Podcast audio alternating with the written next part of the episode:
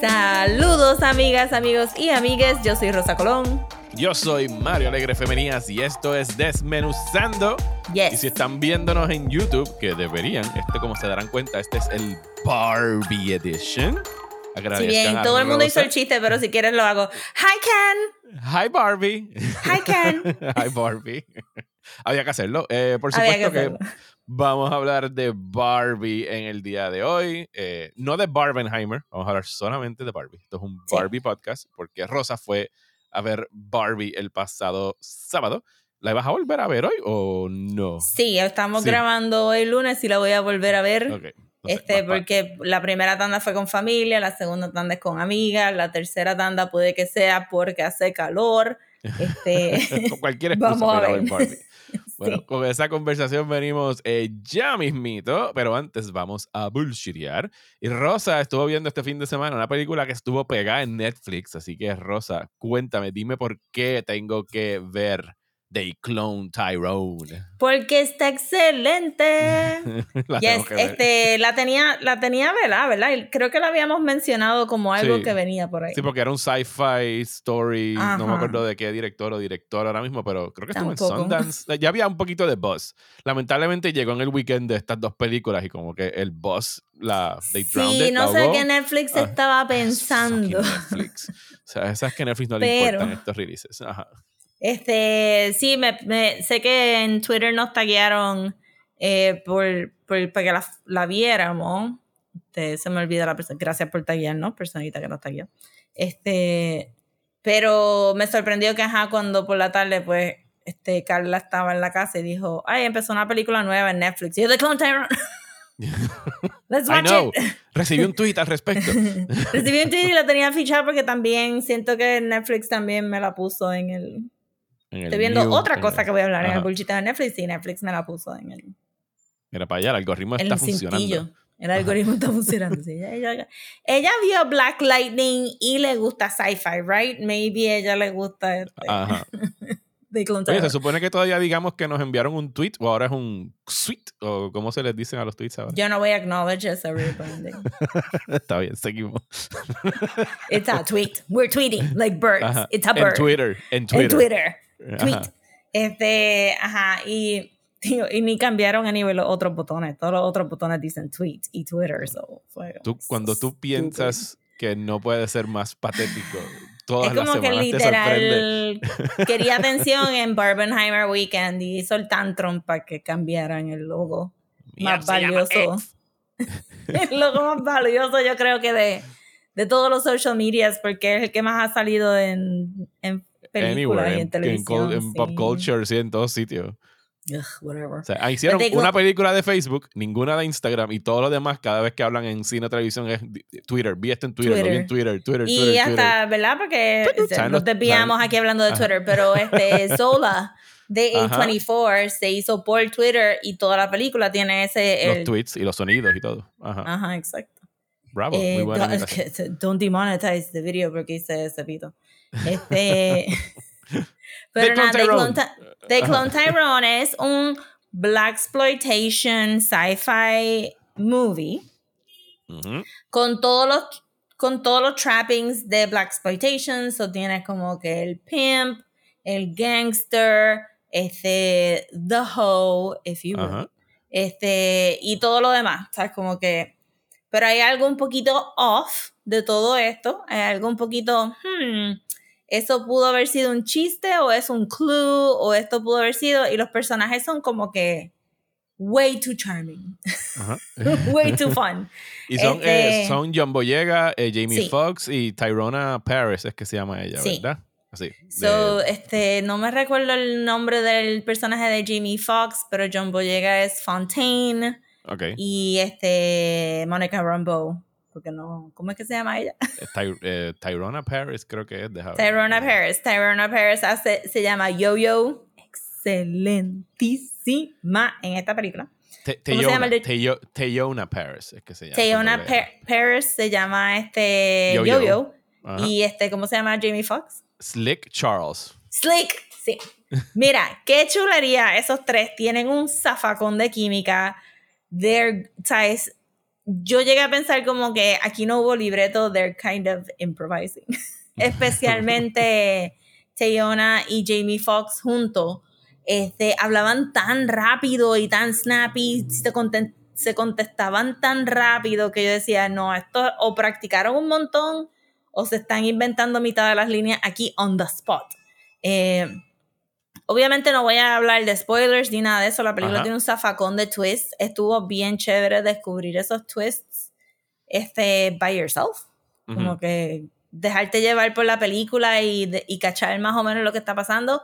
So, I mean, obviamente sabemos que es sci-fi porque dice cloning en el título, pero más allá de eso, este, la tienen que ver, este John Boyega estaba excelentísimo también, este, como el stoic, este, Fontaine, eh, la barba, lo único que tengo de nitpick Ajá.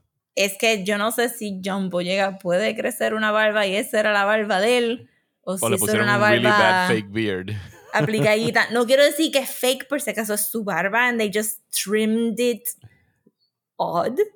Bueno, como, como alguien del grupo que no puede crecer a proper beard, no vamos a burlarnos de las personas que tienen ese déficit de pelo, de vello facial. Exacto. I'm just saying que se veía weird para la carita de él. So maybe era como que un applique beard y si la de él, pues se la cortaron de cierta manera porque al final del día John Boyega tiene una cara bien redonda y maybe querían que se viera un poquito más angular y más chiseled. Y fue, ¿sabes? Porque tiene la carita redonda, no importa, tiene un chorro músculo. Anyway, está súper fit, tiene la carita redonda. Eh, pero sin embargo, la película estuvo way más funny de lo que yo pensaba. No es simplemente sci-fi, that's it. It's a comedy. Los tres están encendidos. They look like they're having a blast. Y, y la película se ve bien. Tiene un chin chin, un chin chin. Demasiado de noise porque se supone que se ve a 70s film y sufre un poquito más hacia el lado de de este cómo era la película de horror que tenía too much noise que tenía too much noise. Spider ¿cómo era que se llamaba? la película de las esquinas negras en la casa que los niños están atrapados. Me cogí Skinamarink ah Skinamarink ok ok tira más para el lado de Skinamarink que se nota demasiado el noise pero... Tú dices el noise de, del, del, grano en la película, sí, que se ve sí, green. Sí, okay, okay, okay. Sí, not the sound. Yeah, okay. como que noise. Film noise, film grain. Film grain. Es que en Photoshop es noise. Sí, sí, sí. I know, yo sé. Entonces, pues tiene un poquito, pero se te ajustan los ojos bastante rápido y la película no es súper oscura tampoco. Está súper nicely lit. Tiene buenos colores a pesar de que son dingy browns, yellows, maroons. Este, está bien buena So, véanla, porque estaba, it's a whole lot of fun. It's a whole lot of fun. La tengo en la lista y la tengo en la lista de prioridades, así que posiblemente la esté viendo esta semana.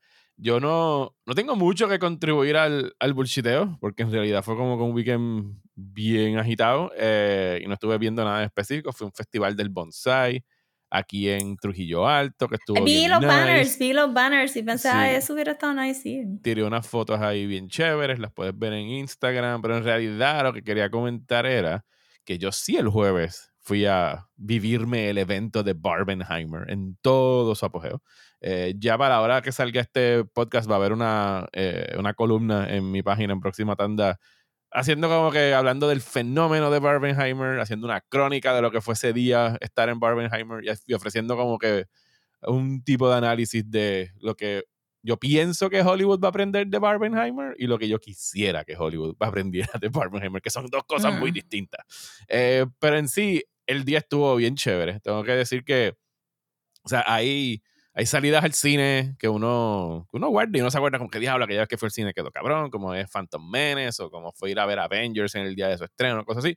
Y Barbenheimer, o sea, es, uno para, para esos record books, porque me disfruté mucho la experiencia de, primero que los cines estaban explotando de gente, pero como yo no veía desde antes de la pandemia, o sea, hacía tiempo que yo no iba a un cine. Sí, me dio ese sentido también a mí, yo fui el sábado y se notaba que estaban como que abrumados en los cines porque a lo mejor no tenían tantísimos empleados, es que definitivamente había un chorro de gente. No plus, plus, súmale que cuando vienen estas películas también tienen que estar con todo lo del vasito y el de esto, que no es un día cualquiera de llena por Que ya el conspiracy theory es que no habían vasos desde el principio y que los vasos no existían, porque nadie consiguió ¿Tú dices los de, la, los de la bolita? Los Ajá. del Beach Ball.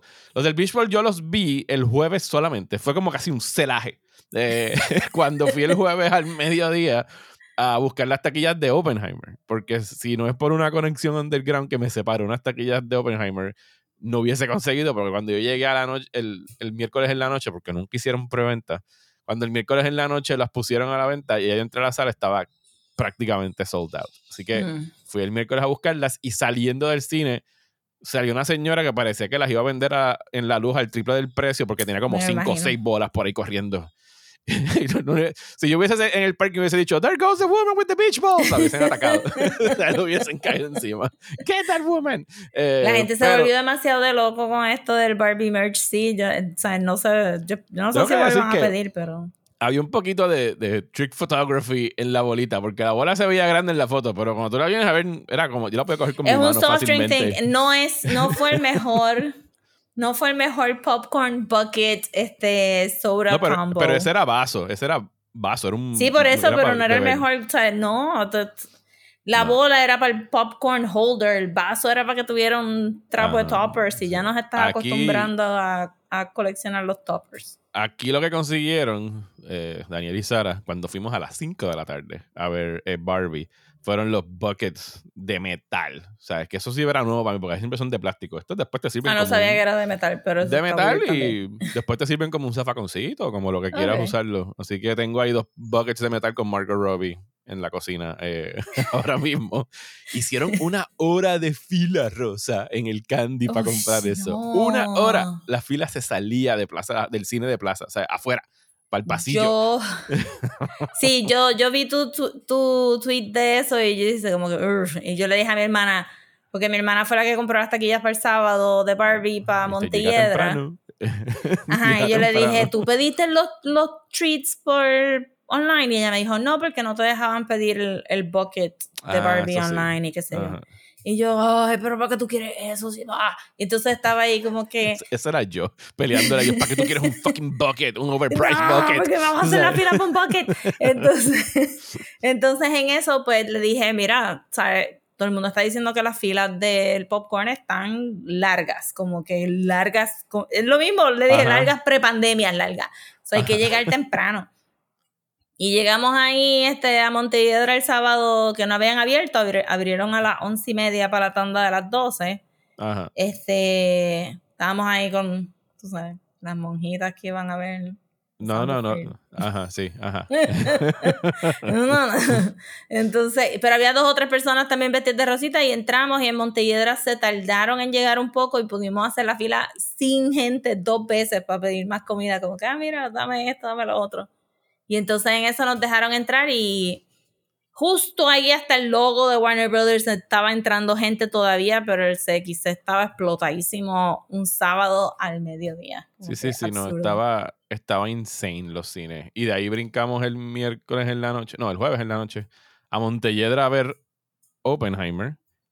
El, el parking imposible, nosotros llegando y llega esta limusina Homer rosa, blanca, de qué sé yo, cuántos 20, 30 pies de largo. Yo dije, esto tiene que ser de Barbie. Y cuando se abre la puerta, salen como una docena de, de teens o very young people, pero como si, como si, como si, como si hubiesen llegado directamente desde Barbie Land a la premiere de Uf. Barbie. O sea, es como que que. come hay como- mierdería. I mean, props a los papás que se está bien. No judgment, sí, pero de- also que come mierdería. sí, en una limusina, Homer making an Oh entrance my ahí al God. cine.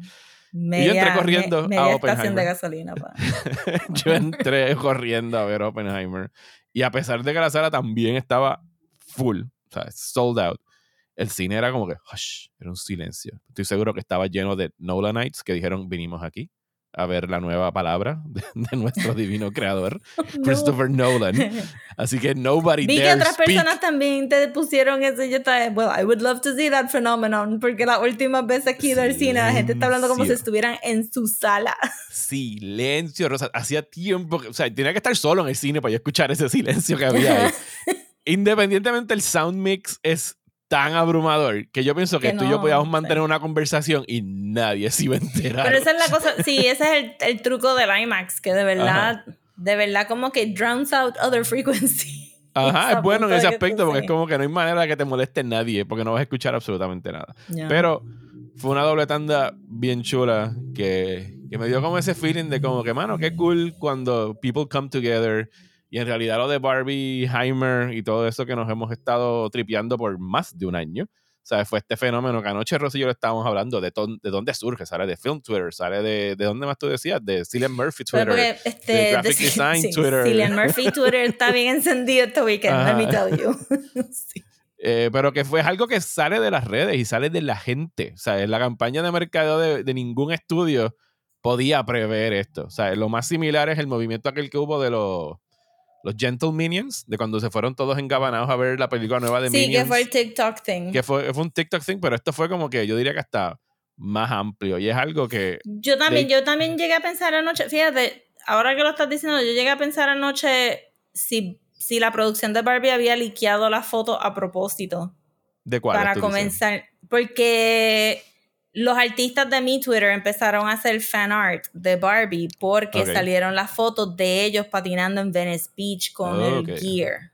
Sí, y que eran So- paparazzi fotos, por lo menos parecían Y eran paparazzi fotos, sí, pero la Ajá. gente vio el neón rosita, el Dayglow Yellow y empezaron a hacer un zafacón de, de fanart de los rollerblades. Y después, no sé si fue como que esa misma semana que también liquearon la foto de ella en el cowboy outfit. Ajá. Y un zafacón de fanart. Y todo el mundo estaba como que, no, diablo, si esto es Barbie, esto se va a ver brutal. Y entonces yo Y empecé a que de- hyped up Ajá. Ajá. por el fanart de la gente que vio esas fotos y después ahora yo pensando como que habrán sido medio sneaky y habrán dicho igual estamos afuera no podemos hacer Ajá. nada about it si salen fotos salen fotos and we see what happens Ajá, y es como que pues Margot Robbie disfrazada de Barbie, o sea, no es como un spoiler ni nada por el exacto pero o sea, o sea, me refiero a que no no que le hicieron así como que super shady sino que dijeron vamos a estar Vamos a dejar afuera que pase. Y si pasa, y, de- pasa. y va- y si pasa Ajá. pasa ajá porque porque fue un snowball de verdad que sí, Sí, pues y fue sabes. inteligente porque después sacaron aquel, el- aquello de hacer tu propio póster de Barbie y la gente le sacó punta a eso hasta más no poder. Yo hice como 20 esa noche. Sí, jodiendo sí, nada y- más que con Y esa eso, es- cosa. eso es algo bien estándar, pero como que cogieron el, porque también este Straight Outta Compton logró ese, we have a really funny filter that you can, you can use. Sí, está, Este, estuvo bueno. Y Los que que están decir, ahora mismo, los que están ahora mismo en la barra, súper coladísimo, es el mercadeo de Oppenheimer. Porque Ah, no, es exactamente lo que iba a decir. Oppenheimer hicieron cogió, nada. Oppenheimer cogió Pong con Barbie. Eh, y está Sí. bien. It's fine. O sea, ellos hicieron como que, Mr. Nolan, ¿qué quiere de mercadeo? I want a giant countdown clock. Y algo más, no. That's it. Pónganlo en todos los cines. O sea, pongan un countdown clock, que tú lo viste, que era digital, que lo deberían puesto en los- ¿Nunca lo Sí, viste? no, That's it. no. Ese countdown clock y mi nombre. No necesitan poner absolutamente más nada. Oppenheimer cogió Pong. Pero está Sí. cool porque hubo un shift. ¿sabes? Esto empezó el año pasado como Barbie versus Oppenheimer o Greta Gerwig versus Nolan y acabó siendo como que doble tanda. Let's see them together. No porque Nolan trató, porque él no se fue a No, tomar es la foto él no se fue a tomar su foto con los tickets de Barbie como hicieron Greta Gerwig y Margot Robbie y pues nadie iba a esperar que él estuviera ahí funfuñando porque tenía que comprar una Yo taquilla pensé que para pudo haber mandado a los hijos o algo así, como Sí. que... Cillian Murphy fue el que tuvo que dar la cara en las entrevistas y decir como que I love Barbie, o sea, yo quiero ir a ver Barbie, why not? ¿Por qué no podemos ver Barbie? Eh, así que, pero sí, Sí. me gusta porque ahora este Cillian Murphy Twitter, ¿verdad? Este estuvo todo el weekend porque alguien puso un tweet de Margot Robbie en un suit, en una foto blanco Ah, y que- negro, y decían como decían. que este Sí, sí, Margot Robbie vi. could do Oppenheimer, but Cillian Murphy couldn't do Barbie, y todo el Y mundo posteando que, Excuse me. Breakfast at Pluto, todas las, todos los stills de Breakfast at Pluto. Yes, he can. Sí, yo, ahí fue que yo me enteré de Breakfast and Pluto y yo como que, espérate, yo no he visto esta película. It looks interesting, así que ahora voy a tener que buscar O sea, Breakfast fue la primera Pluto. que yo vi de él y fue como que, this beautiful soft boy, I will follow you to the ends of the earth. Tengo que ver las anteriores a esa. Este, Anterior a esa es 28 Days Later y algunas que No, por 28 allá, Days Later también. Ah, pues maybe, sí, 28 Days Later salió antes de esa, pues entonces vi lo vi primero en 28 Days Later con el resto Lo que yo tengo que ver es Peaky Blinders, que es como que de las cosas más famosas Yo tengo que terminar. Peaky Blinders. Yo tengo que empezar otra vez el Season 1, que lo acabé, pero fue hace tanto tiempo, y seguir viendo por ahí para abajo Peaky Blinders. Anyway, el Season 1 es so good. Pero sí, exacto, pero sí, Cillian Murphy, he's great. Eso fue Barbenheimer para mí. Eh, me lo disfruté muchísimo eh, y lo repetiría. Y ojalá se dé porque no veo nada en el horizonte, pero de todo lo que está anunciado, que algún día vuelva a repetir este fenómeno de dos películas así de grandes y así de nítidas y así de memeables, por decirlo así, como lo fue eh, esta de Barbie y Oppenheimer. Lo otro que yo tengo para el bulchiteo también es de Netflix. Y lo quiero, este, es, quiero que todo el mundo le dé un break, porque está bien bueno. Eh, y no vemos estas cosas muy a menudo, y es Acorda Carlo. Este, acorda, acorda Carlo este es un, una animación. Yo sé, que, suena que parece que Rosa está diciendo algo que es italiano, pero me corrigió. Pero no, es, portugués, es portugués. Es una producción brasileña, es un estudio de animación de allá. Este, lo sé porque me dieron retweet a mi very este, half-assed review del show. Lo acabo de este buscar. Si lo quieren buscar y no tener que decir acorda Carlos, es Wake Up Carlo. Wake Up Carlo. Se llama Wake Up Carlo, pero es mucho más fun decirlo acorda Carlo. Y tengo que decirles que sí va a soquear, pero lo tienen que ver en portugués. Como que ah, esto tiene, lo tienen que ver en portugués. Van a las millas, tienen que aceptar que no van a poder leer todos los subtítulos. You're just gonna have to roll with it. Pero es que las voces y la pronunciación es tan brutal. So, es una animación. Eh, es una animación para adultos, pero no tiene nada risque y no es chabacanera tampoco. De eso, aquí le pusieron TVY7, que es 7 and up, así que no yo diría, pero tiene un montón de political themes que yo siento que los adultos van a entender mucho mejor. Los nenes van a ver los bright, shiny colors y el caos y se van a entretener. Pero para mí, como que está más pensadita, porque es como que para adultos. Ivia, shout out a Ivia, fue la que me la recomendó y me dijo, no, es que todo el mundo está diciendo que se parece a Flapjack y se parece mucho a Flapjack. ¿Tú llegaste a ver Flapjack? No. The Misadventures of Flapjack. No sé cuál es, pero no ¿Está en Netflix también? Eh, no, creo que estaba en HBO Max y Hulu. Eh, porque es de Cartoon Network. Este, The Misadventures of Flapjack, la gente se va a recordar que es lo que vino antes de Adventure Time Regular Show y los otros porque este fue el, nuevo tono para Cartoon Network alejándose de, de, The Powerpuff Girls y Dexter's Lab y Johnny Bravo y whatever. O sea, probablemente hubo un montón de shows entre medio que yo no sé, pero estoy diciendo que Flapjack fue un turning point. Y a Flapjack le dieron un montón de merch y qué sé yo, y pues whatever. Los mismos arquetipos que hay en Flapjack están en Acorda Carlo. Pero Acorda Carlo es tan brasileño que se desvía por completo. Además de tener suficiente de Flapjack que es reconocible, porque sí sale como que. Para los que vieron Flapjacks, sale una Bobby, sale, sale un Captain Knuckles, hacen los mismos acercamientos que SpongeBob, este, que son como que hyper realistic. Eh, Carlo es Flapjack, entre comillas, y Carlo es puro caos, es puro caos. Eh, pero más allá de eso no tiene más nada. Lo que sí tiene, muy similar es que ah, tiene algo de Little Nemo en Slumberland. En el sentido de que todos los episodios se acaban con Carlo durmiéndose, por eso es que el show se llama Wake Up Carlo, porque todos los episodios comienzan con Wake Up Carlo. Este, so nada, entonces la premisa del show es que había una tierra que se llamaba la tierra de jugar solamente para divertirse playing for fun. Y Carlos y su amigo Berto, que es un monstruo de grama, jugaban ahí con todas estas otras personas que todo el mundo la estaba pasando feliz porque estaban bajo la montaña Solange y la montaña Solange les decía cómo jugar y ellos jugaban and they were so happy. Pues este Carlos en un juego de hide and seek se mete en el en la parte del forest que es más dark. Ajá. Y de ahí brincamos a 22 años después y Berto ya es un, adulto, monstruo adulto, se llama Alberto. Eh, y está, está trabajando en esta ciudad en las faldas de la montaña Solange que ya no existe. Okay. O sea, la montaña Solange está, no, no está ahí. Y entonces, pues, el gobierno, que está regido por un elefante blanco, que para mí se parece un, un montón a Bolsonaro. Este, eh, está, eh, tiene, está social media, es de obsessed y está manteniendo a todo el mundo controlado a través de social media. Y, y el gobierno corre a una, un ministro de, de, guardar recuerdos y la gente le está dando recuerdos al gobierno para que los guarden bien, pero el gobierno los está votando. Y entonces en ese rollo es que Alberto se encuentra con este sleeping Carlo en el junkyard de recuerdos y cuando lo levanta, Carlo no entiende qué pasó con su, con su lugar de jugar for fun y por qué todo el mundo está tan agitado.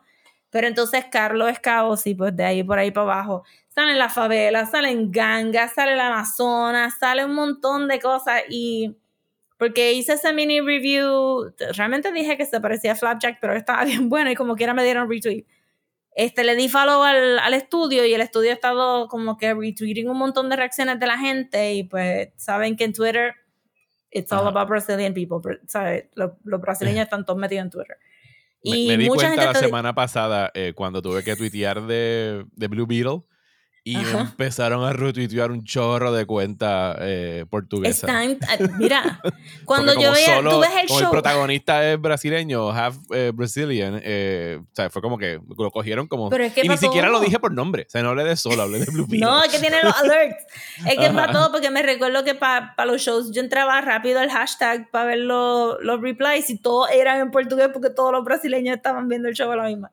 Pues nada, la cosa es que he estado viendo mucha, muchos de los retweets que está haciendo el estudio, el Animation Studio, y todo el mundo está diciendo como que, wow, esto está bien brasileño, bien brasileño, bien brasileño, están bien pompeados.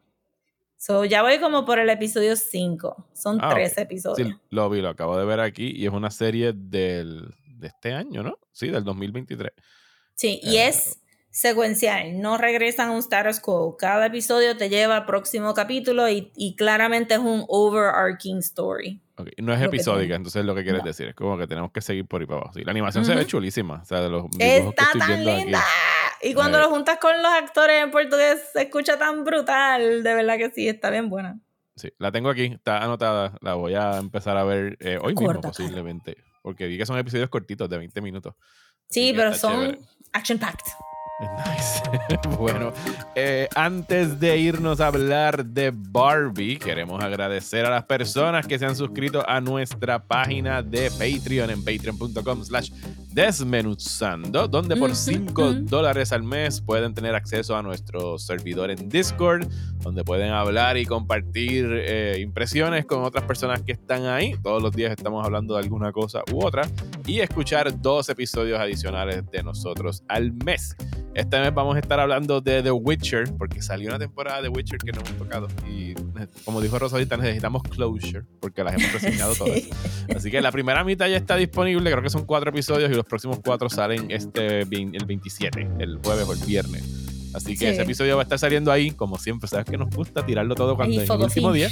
Photo finish, pero se va a cumplir. Y el otro episodio eh, que vamos a estar grabando ya mismito es de qué va a ser Rosa. Vamos a estar hablando de la muñeca de Barbie, como que la Ajá. historia de la muñeca de Barbie, como resumiendo todos los fun facts que hemos aprendido durante Barbenheimer Weekend Ajá. y, y poniéndolo en orden. No vamos a decir cuáles son easter eggs, tienen que escuchar el episodio completo y después ver la película y después decir, ay, Mario y Rosa hablaron de eso en el episodio. Vengan a escuchar ese episodio porque yo también lo voy a escuchar. Va a ser básicamente un TED Talk de Rosa acerca de, de Barbie. yo voy a estar ahí. It's gonna be great. bueno, hablando de Barbie, vayámonos entonces a hablar de la película de Greta Gerwig protagonizada por Margot Robbie.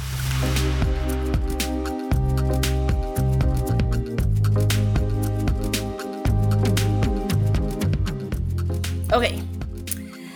¿Por dónde tú quieres empezar? bueno, creo que deberíamos empezar por dar impresiones generales de Barbie y rápido Mm. movernos entonces a spoilers, porque si hay algo que ha estado bien nítido de la campaña de mercadeo de Barbie, además de lo efectiva que fue, es que han Sí. escondido la película muy bien. ¿Sabes? Como que de qué trata la película. Está oculto en los trailers.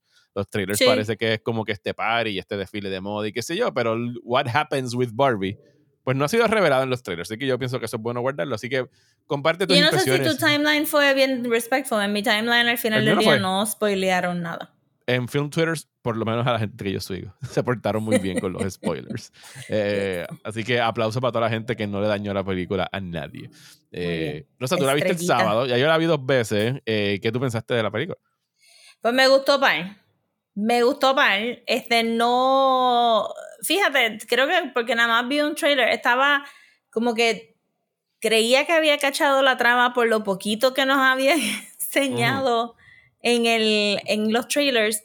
Resultó que no había cachado nada, para nada. Y entonces pues me gustó mucho eh, como que tener esa, empezar la película así como que, ah, I see, I know nothing of this movie, let's go.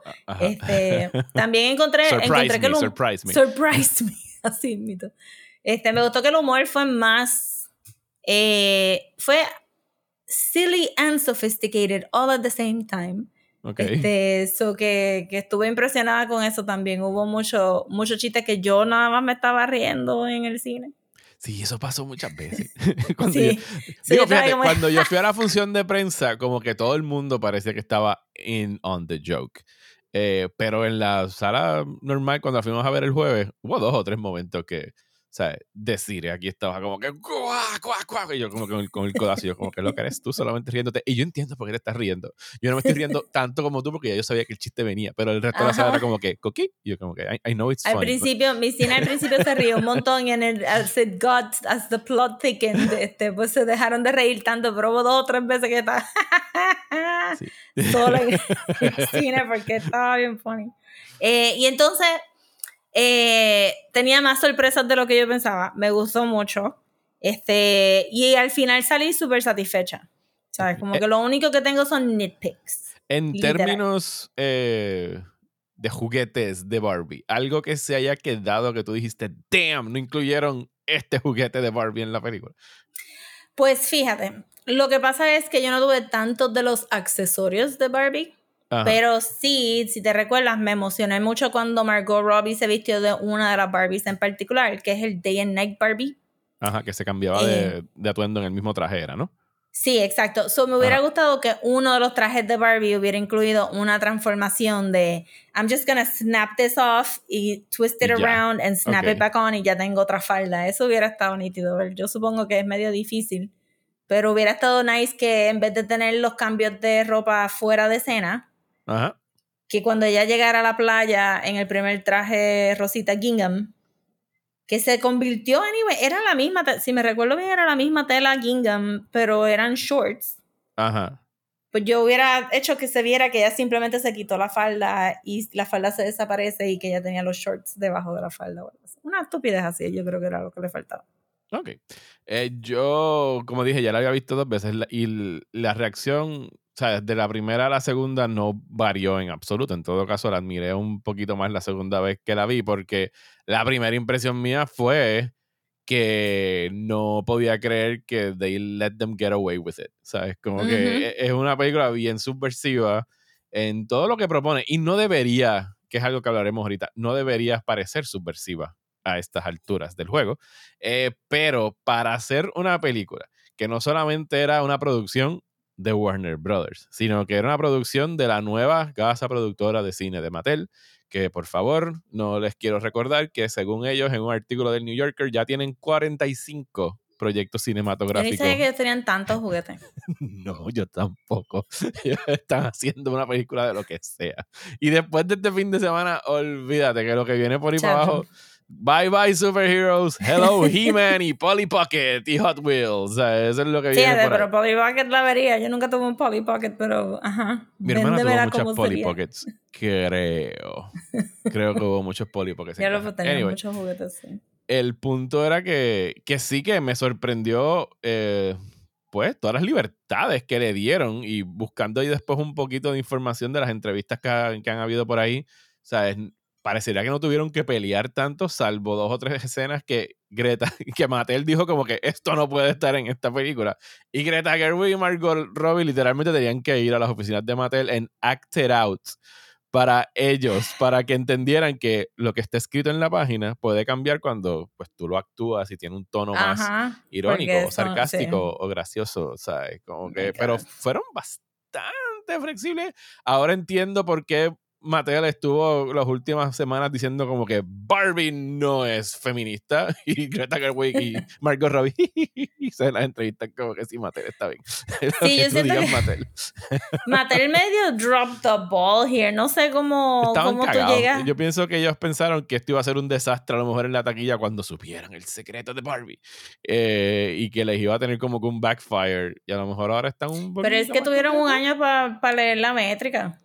Vi mucha gente quejándose de que las, las Barbies de la película no estaban a la venta con más anticipación. Vi a personas este, pidiendo cosas de la película, pero toy form, como que no.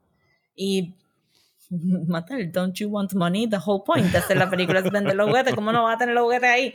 Vi, he visto, ¿sabes? De aquí a Navidades va a haber un reclamo tan y tan grande por una muñeca de Alan tan y tan, ¿sabes? Como que la gente en mi Twitter estaba como que, ¿cómo es que no tienen a Alan en la... Alan es un actual doll de la línea de, de Barbie, era como que el amigo de Ken o algo así. Okay. Literal. Todas las, líneas que Alan dice en la película son las líneas de la caja. Por eso es que él dice, I can wear his clothes. Porque era del el mismo...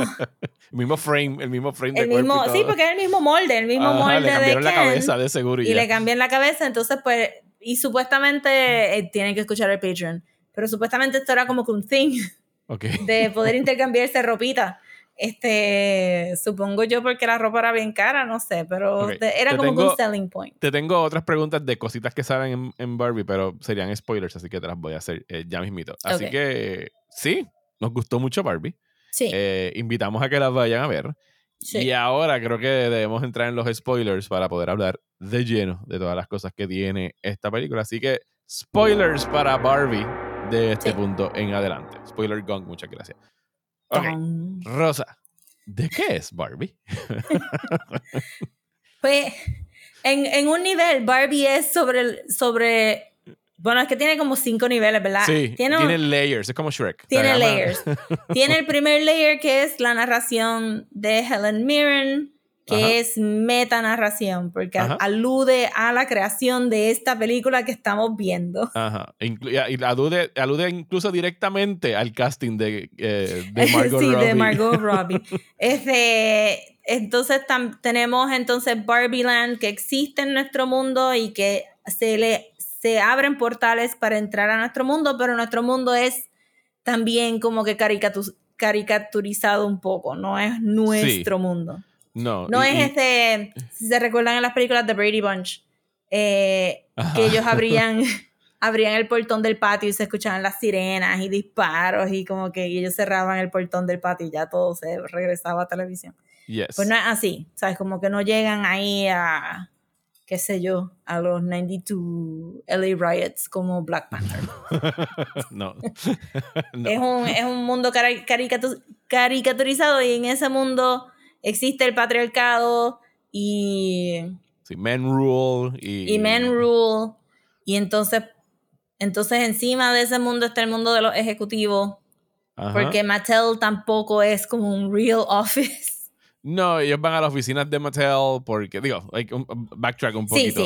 Barbie está en Barbieland siendo Barbie, ¿sabes? Tenemos esta canción de Lizzo que te cuenta todo lo que es un día de Barbie. No, pero espérate, porque, porque, porque, quiero que sepan que Barbie este, como que confirma un afterlife.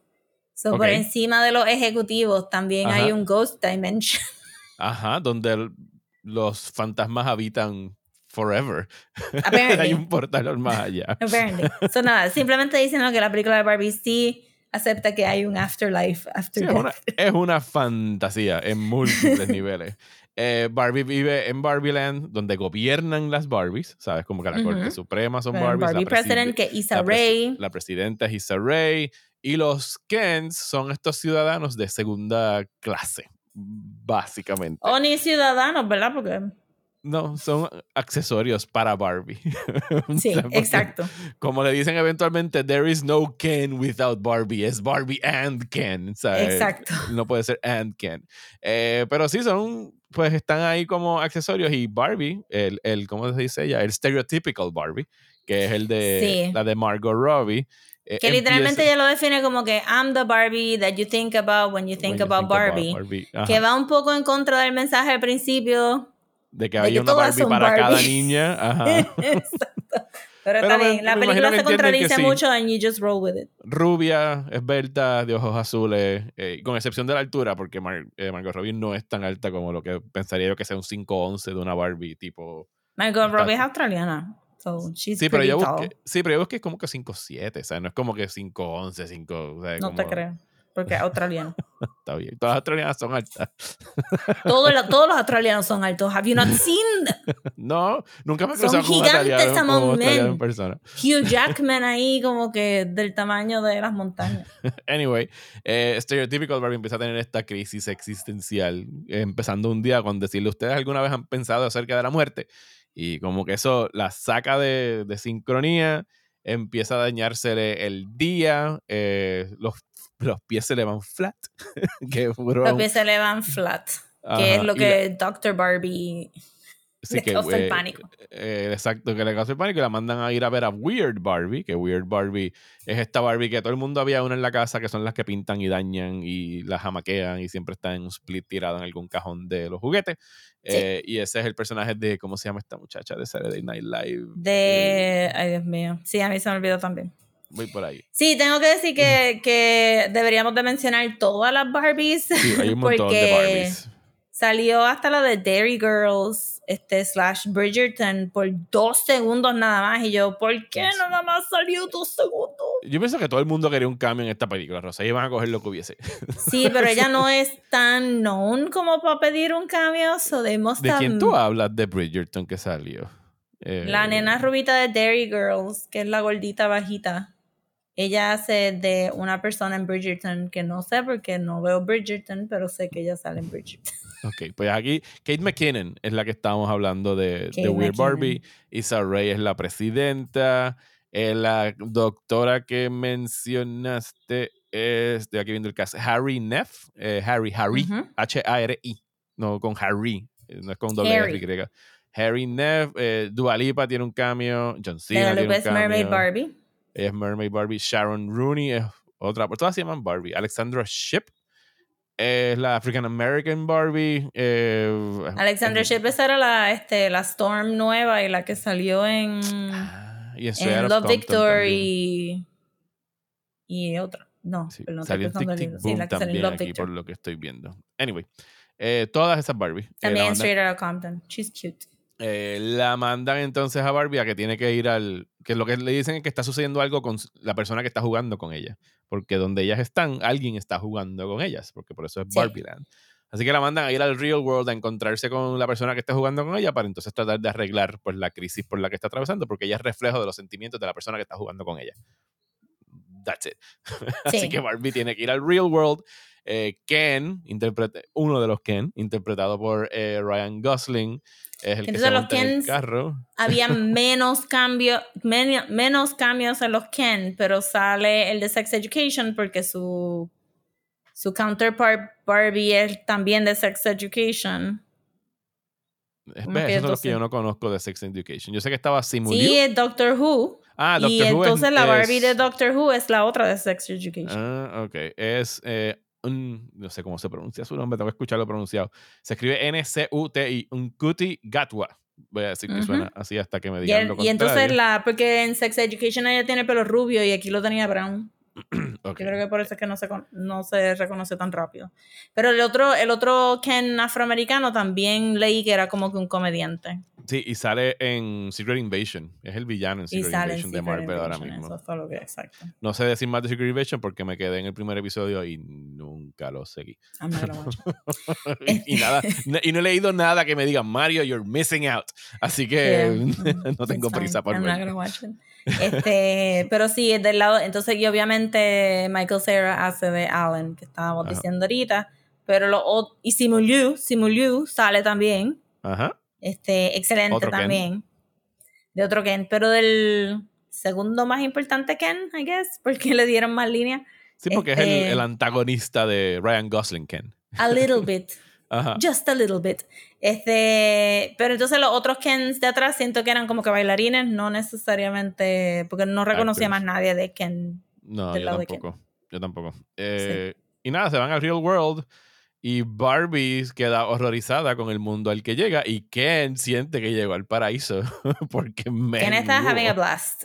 Ken descubre el patriarcado, descubre los caballos, eh, descubre que no descubre Ken mientras está aquí en el planeta, descubre sobre la desigualdad de sueldos y de cómo puede aprovecharse de todo. Todo, todo. A pesar de que él no sabe qué sueldo, no sabe qué trabajo, él no, porque no tiene nada en su cabecita other than beach y sí, porque este Ken Beach. O sea, eh, sí, porque... es, gracioso cuando él lo dice, porque dice que se especializa en beach, no en, I just beach.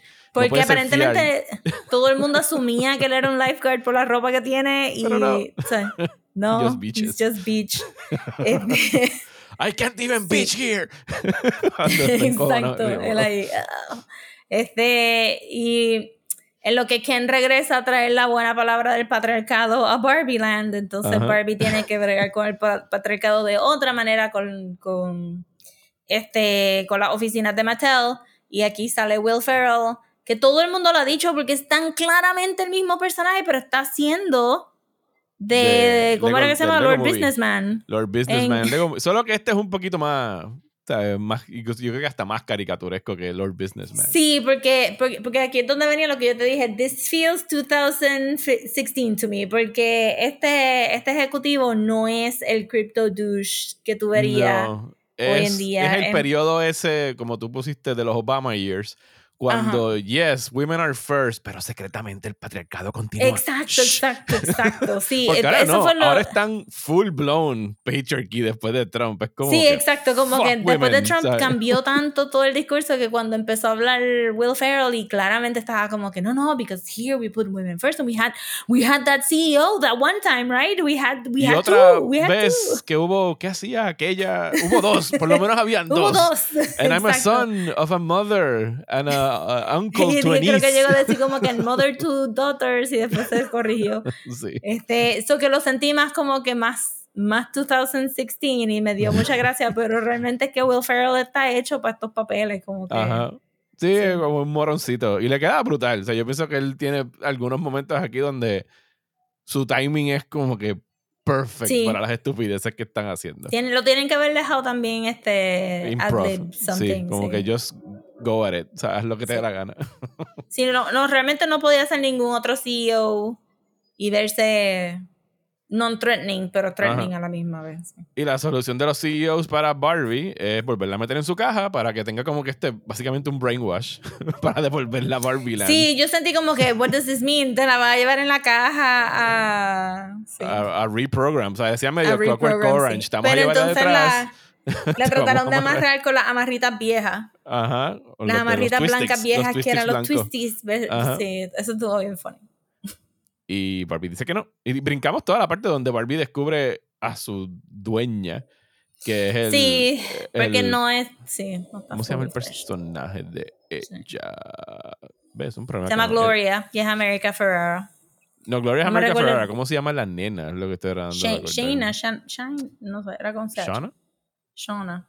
Maybe. Anyway, la nena, que resulta que no es ella la que está jugando con la Barbie, es su mamá, America Ferrara, que trabaja en, en Mattel y es la que estuvo dibujando, haciendo estos dibujos de Barbie deprimida y Cellulite Barbie y Existential Barbie y todo eso. Y por eso es que Margot Robbie se deprimió. Así que deciden regresar a Barbieland para resolver este asunto. Y cuando llegan a Barbieland, ahora están en Kenland, King, Kingdom Land. Kingdom Land. Kingdom Land. Y todo es caballos y hombres, y todos los hombres tienen los dream houses porque ellos no tenían casita antes. Perdón, Rosa, no son dream houses, son bachelor pads. No, él es, ¿cómo era el? El dojo casa, casa dojo. Dojo casa house, este, algo así. Ajá. Este, y todo tenía caballitos por todos lados for some reason. Alguien puso, vi como dos videos y estaban como que bajos. Pero Barbie tiene caballos. ¿Por qué no hay caballos en el mundo de Barbie? de las líneas más graciosas de la película es cuando quien confiesa al final de como que, I'm, siento y soy honesto, como que the minute I found out that pie jerky wasn't about horses, I lost interest. como que yes, I can see that.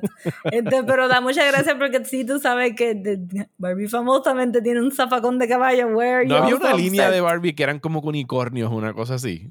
Ha tenido tantos caballos, as it turns out. Por nombre y todo. nada, la cosa es que están todos ahí como que heridos y han convertido a las Barbies este, a ser este... Mujeres sumisas. Brewski getters. Brewski getters. Sí, porque aquí no hay sexo, aquí no hay nada de eso. Es como que no ellos tienen no genitales, saben lo por dicen en cierto momento. They don't have genitals. They don't have genitals, pero más allá es como que no, no hay esa malicia, como que tú sabes como público por qué Barbie Physicist está vestida ahora mismo como lingerie, Ajá. pero los Kens en la película no saben porque ellos le pidieron a ellas vestirse de esa manera because they don't Ajá. get it because they don't have sex. Sí, ellos están sacando algo posiblemente de libros que trajo Ken y Ajá, exacto, como que, Ken. no. ¿sabes? Por eso la película, es como, una- la película un- es como unos extraterrestres descubriendo cómo los seres humanos se comportan. Sí, exacto, como si cogiera un sorbeto, como que leímos que el sorbeto es para chupar el líquido, pero qué líquido, y están pegados por algún. Pero sí, la- por- lo menciono también porque la película es PG-13, pero no tiene nada de PG-13.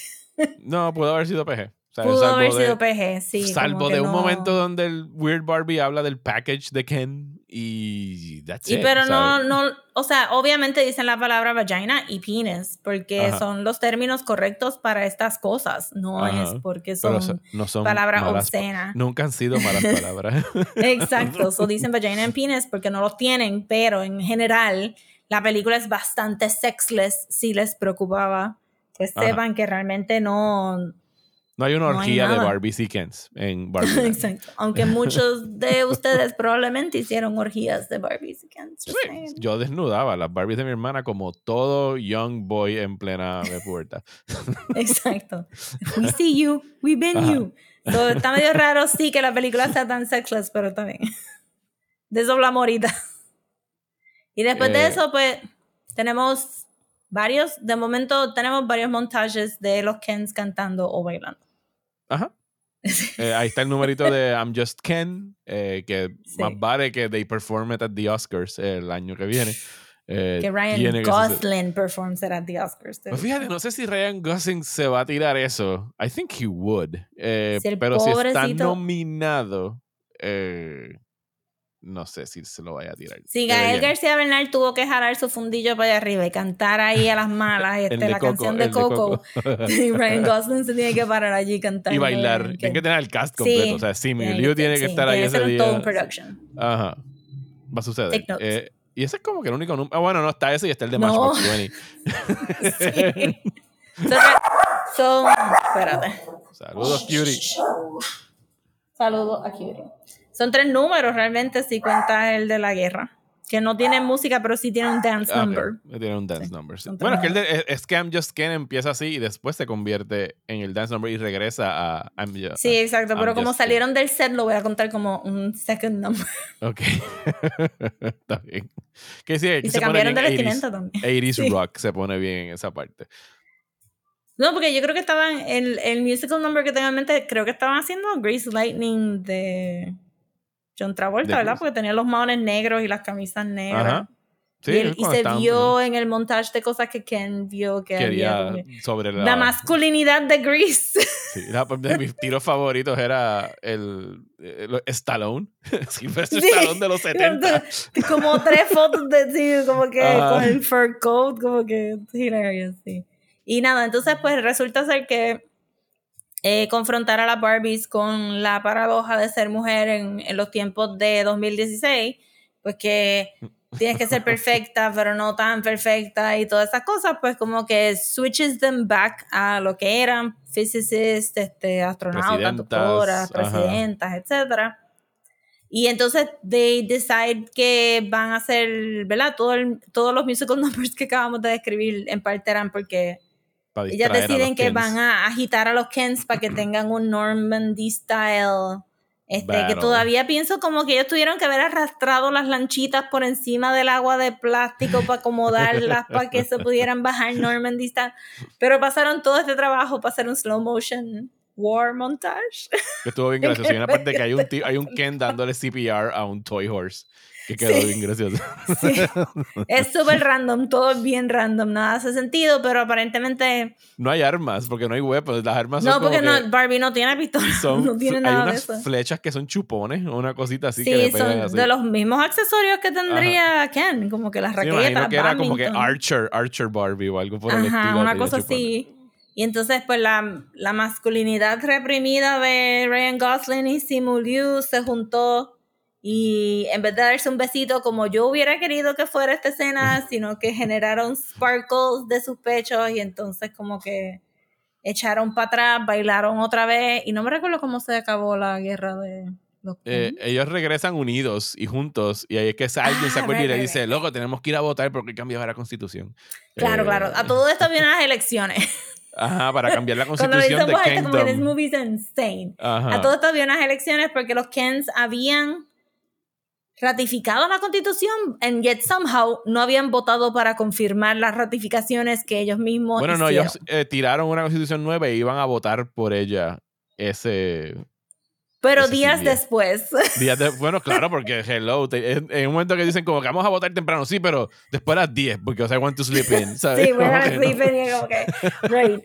So, entonces las Barbie van porque las Barbie todavía tienen voto de poder. Otra cosa que pudieron haber arreglado antes de they really didn't think this through.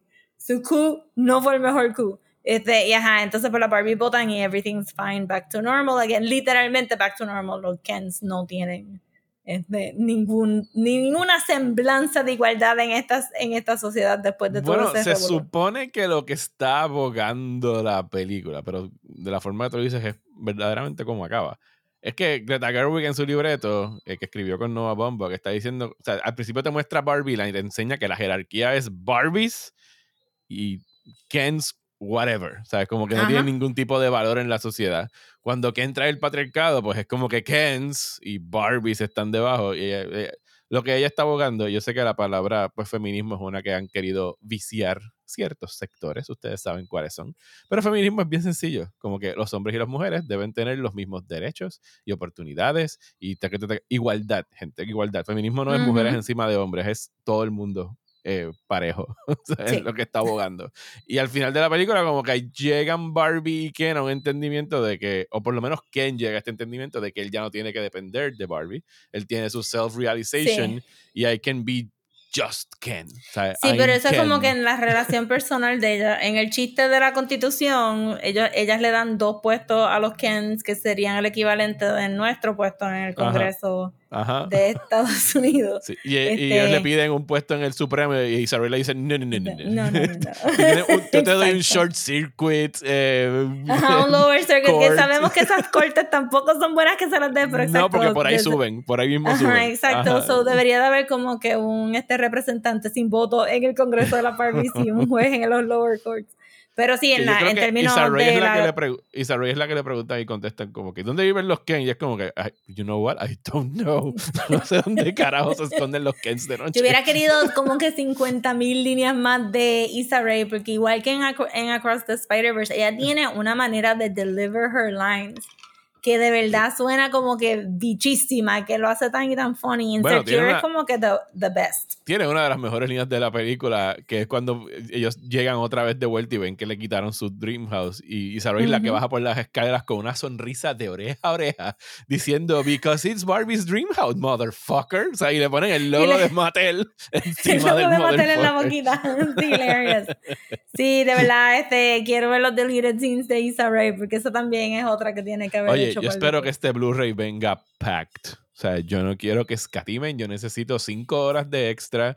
Eh, quiero ver videos como el que te mandé ayer del treadmill este donde hacían el transporte de los carritos. O sea, yo necesito ver toda la producción porque esta película es... No, está brutal porque realmente el el círculo era solamente el foreground de la escena. El carro está estático, no está ni. El carro, el carro, está en el mismo sitio y lo que se movía era el foreground y el background para porque dar como el las gomas del carro no se van a mover porque. Porque no se mueven. Y me gustó lo que tú me enviaste de que el set design estaba todo hecho a escala de, de acuerdo a cuán grande es Barbie en los juguetes. O sea, entonces todo tenía que verse más chiquito que ella. Se veía 23%. Eh, las, la gente de Set Design sacó la matemática y dijeron que todo era 23% más pequeño que Margot Robbie. Y era como que, ¿what? para que todo se. Margot Robbie tenía que poder tocar el techo con su mano para que estuviese a escala. No, y el eh, carro también siempre se vio grande en el trailer. Y en realidad de las cosas nítidas de la producción es como que para mí era eh, este regreso a los sets elaborados, a las cosas bien chulas, hacerlo, a la carpintería, a los diseños, a las decoraciones, ¿sabes? Para el carajo el volume, para el carajo el green screen, ¿sabes? Todo lo estaban tratando de hacer in camera y que fuese como que este old school filmmaking. Y que tuvo eh, este, repercusiones físicas, si lo dudaban. Hubo un shortage de pintura rosita porque ellos lo usaron tanto. Este, eh, este, si después de, después de ver la película pueden ver el video de Architectural Digest que ellos sacaron de los sets y ahí explican un montón de cosas también. Y los detallitos que hay este. en todos lados, como que los backgrounds son las beds de Barbie, o sea, hay como que un, si fuera una cerquita blanca que ponen, sí, que todas son las beds. No, y lo, lo hicieron también en el, en uno de los cuartos de ella, tiene como que un screen transparente de ese plástico rosita transparente que, que, se usaba antes, todos son los, las beds de ella. Sí. Bueno, yo leí la, anécdota de que... absurdo en el set de al lado estaban filmando, creo que Fast X. Y la gente se desaparecía cada rato para irse al set de Barbie porque no querían estar en otro set. Es que la, diferencia es la diferencia es que cuánto tú te puedes imaginar. Ajá. Si está todo ahí, ya tú te sientes como Barbie. Eso tiene que haber sido una chulería para todo el mundo. Este, y nada, regresa. Entonces, después de resolver los problemas de relationship con Ken, Barbie regresa otra vez a hablar con Ruth. Ruth no, Ruth se aparece de momento, ¿verdad? No, es que llegan los ejecutivos, llegan los ejecutivos y empiezan ahí a tomar notas, se asustan con la pobre Mitch y están hablando con Issa Rae. y de momento aparece, aparece este handler. Ajá. Este, ajá que y ya entonces la se la lleva al... ella vivía en, Will Ferrell dice que ella vivía en el piso 17 en una oficina abandonada. Floor, sí. Es la creadora de Barbie. sí, sí, eh. whatever. Y se la lleva como que lo que sería en el Hero's Journey, pues sería como que el mismo realm donde Gandalf fue a convertirse en Gandalf the White. Ajá. Es fue el source de Matrix. Sí, que este básicamente es Pinocho. Barbie está decidiendo become a real Sí, exacto. Ajá. También. Eh, She's meeting the upper The upper gods. Y ella es el hada madrina que le concedería ese deseo, de ese deseo de traerla al mundo real. Que es literalmente el Blue Fairy porque ella está vestida de azul. Aparentemente Ruth Handler se vestía mucho de azul. Que yo pienso que, o sea, Ryan Gosling. Ryan Gosling está cabrón en la película. Y se ha llevado mucha de la atención. Pero yo pienso que Margot Robbie está. Margot Robbie está tan buena o mejor que él en el papel de Barbie. Margot Robbie está dando un Oscar worthy performance aquí. No, no. O sea, si, si, si, le dan una nominación a Ryan Gosling y Margot Robbie no se lleva una, es como que fuck the Academy. Porque lo que tiene que hacer aquí Margot Robbie y toda la, todo el arco que ella tiene, porque Ken no tiene un arco per se, pero Margot Robbie tiene que pasar de hacer de frívola muñeca Airhead a descubrir como que tener esta crisis existencial y tiene unas escenas dramáticas donde al final le piden como que llorar y como que de verdad sentir los feelings y los expresa cabronamente bien. No, y este. Y es un team effort porque la, la ropa se le, ya para el final de la película la ropa no le queda igual. Y Tiene menos maquillaje. y en la escena más. en la escena más dramática que lo que ya está completamente desenchufada del Barbiness, ella no tiene maquillaje. O sea, tiene natural looking makeup, obviamente tiene maquillaje, pero no, no tiene maquillaje, entre comillas. Este, y el pelo es diferente también, como que fue una transformación física, no, no de rebajar, sino simplemente de te vamos a vestir de cierta manera en el primer acto porque en el, en el tercer acto esta misma ropita te va a quedar más loose, este, no vas a, it's not gonna fit you, it's not gonna be made for you, porque tú no vas a ser Barbie. No, y, y, estuvo bien buena eh, la idea de que sí, cuando, cuando habló con Gloria, yo también dije como que, ah, es Pinocho, ok, ok. she, wants to be a real, she wants to be a real girl. O Wizard of Oz, o cualquier cosa, porque es como Mucha que el gente Wizard He visto los dos videos que vi de Easter eggs, pero que son ellos hablando un montón de factoids. Mencionaron The Wizard of Oz por el gingham dress al principio. Eh, Rosita, y porque yo no me di cuenta, pero me voy a fijar ahora que la voy a ver de nuevo, pero la carretera estaba hecha de ladrillos Rosita. Sí, es un pink, es un pink eh, brick road. Ajá. Este, el chiste de Alan, como que when they figure out how to build that wall horizontal instead of vertical. Era Jenga. Era una torre de Jenga. We, we, we're not gonna get out. sí. Oye, Ese Michael Cera se la come en esta película. Michael Cera se roba todas las escenas de Alan, está increíble. Por eso es que está saliendo el fan, el fan favorite. Este, sí, yo diría que si la gente está hablando demasiado de Ryan Gosling, and they are, es porque en el primer reading de la película se le da demasiada atención a Ken. Este, maybe con más viewings eso se suaviza un poco, pero, pero llegó un punto que me, me estaba molestando un poco. Yo te puedo decir pantalla. que el, que el segundo viewing yo me enfoqué muchísimo más en lo que estaba haciendo Margot Robbie. Porque ya los chistes de, de Ken sabía que venían. Entonces estaba, estaba enfocado más en lo que ella estaba haciendo y lo que ella está haciendo estaba, como dije, igual o mejor que lo que está haciendo Ryan Gosling. Porque Ryan Gosling es- mean- es, very... Su actuación está buena, pero es very one note. Es como que ser el payaso toda la película. O sea, no hay como que ningún tipo de crecimiento. Sí, y ser se el ahí. payaso de la misma manera que, que si a Margot Robbie lo hubiera. o sea, la razón que en parte de todo esto funciona es porque Ryan Gosling es guapo y no se supone que sea funny, porque no en lo que Hollywood te quiere vender, la gente linda es linda y la gente graciosa es graciosa, pero la gente linda no puede ser graciosa y la gente graciosa no puede ser linda. Este, so, for, for whatever logic. Este, so, parte del, del hilariousness es ver a este, a Ryan Gosling este, play the fool cuando lo hemos visto en Blade Runner siendo como que Brooding Man y lo hemos visto en, First Man o cualquier otro. Digo, en Drive haciendo de Brooding Man. él y- está genial siendo gracioso en The Nice Guys. Que he visto como que mucha gente descubriendo la película ahora en Netflix post Barbie y está cool porque he's very funny in that one. Le daría un break. Pero los últimos papeles que ha hecho, como que se ha distanciado un poco de su leading man, que era como Ujú. que para donde iba. Y cogió tantas cosas indie, pues que la gente maybe no lo ve ahora como un leading man, pero es un funny leading man. O sea, he's a Ujú. charming guy. So, la comedia viene mucho de eso y que las líneas están buenas, pero la película sí se va un poco al lado de Ken y es como que. Why do, why do they have so many? ¿Por qué tienen tantos, tantas canciones? No sé. Este, eso sentí como que las Barbies, contrario a las Barbies, a pesar de que no habían tantos Kens famosos, habían más Barbies famosas y no las vimos a ellas haciendo mucho. Y Ken se traga el tercer acto, básicamente. Mi, el- nitpick. es- mi primer es- nitpick es too much Ken. Es Ken Heavy en esa segunda mitad. Eh, Sí. Pero, pero acaba, ¿sabes? Aterriza eventualmente en Barbie. Eh, Sí. No Pero he me visto mucha gente como que sí, como que, ah, este, Barbie no tenía ninguna motivación y qué sé yo, como que, that's stupid though, porque la película entera es la motivación de Barbie. De I don't Barbie. understand si no, te, no llega hasta el final de la película, maybe. te fuiste antes porque te ofendió. Te fuiste los primeros 15 minutos. Perdón, el pa- el, este, matriarcado te ofendí te fuiste. porque el te doy que los primeros 15 minutos es obviamente el overview de qué es la muñeca y vemos exactamente lo mismo que habíamos visto en los trailers, que es el tributo a 2001 A Space Odyssey. Si te fuiste gocé. ahí, pues no entiendes la motivación de Barbie. Me disfruté muchísimo después llegar a casa y buscar 2001 y ponerle a Sara y dejarla que corriera la escena.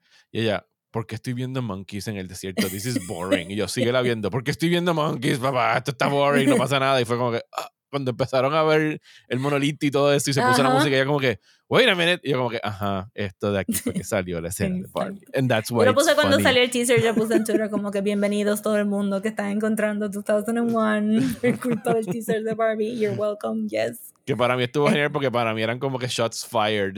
Porque eso era como que la película de Nolan de Kubrick que había restaurado. Ah, él full, la sí, sí, Interstellar, Interstellar. Le están tirando directamente a Nolan con la How publicidad dare de she, dice él mientras pinta su maquetita de una bomba nuclear para, para que sirva como storyboard.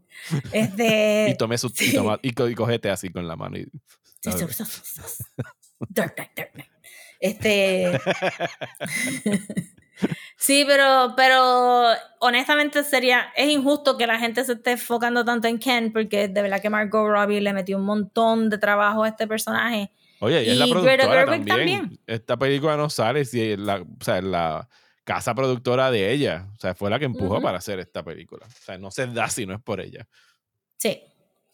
So, eso es, pero ella está genial y todas las otras Barbies están bien cool y pues era, está bien chévere que se sintieran como que era un hangout de amigos cuando ella dice que va a tener girls night con las nenas, they really look like they're having a blast. Como que no hay nadie forzado ahí. Estoy seguro que tienen que haber tenido girl nights y crew nights en esos sets porque estaban Sí, yo sé que aparentemente no sé si fue por la pandemia, pero ha habido mucha discusión de como que este, supuestamente Greta Gerwig les regaló a Michael Cera el CD de NSYNC porque todos los de NSYNC son Alan. Sí, él dice, Entonces, este Margot Robbie, sí, dice en cierto momento. Sí, Margot Robbie le regaló cosas a, a Ryan Gosling, Ken, Ken Thoughts, ¿verdad? Como que pensando que era Ken para que se fuera este, poniendo en personajes.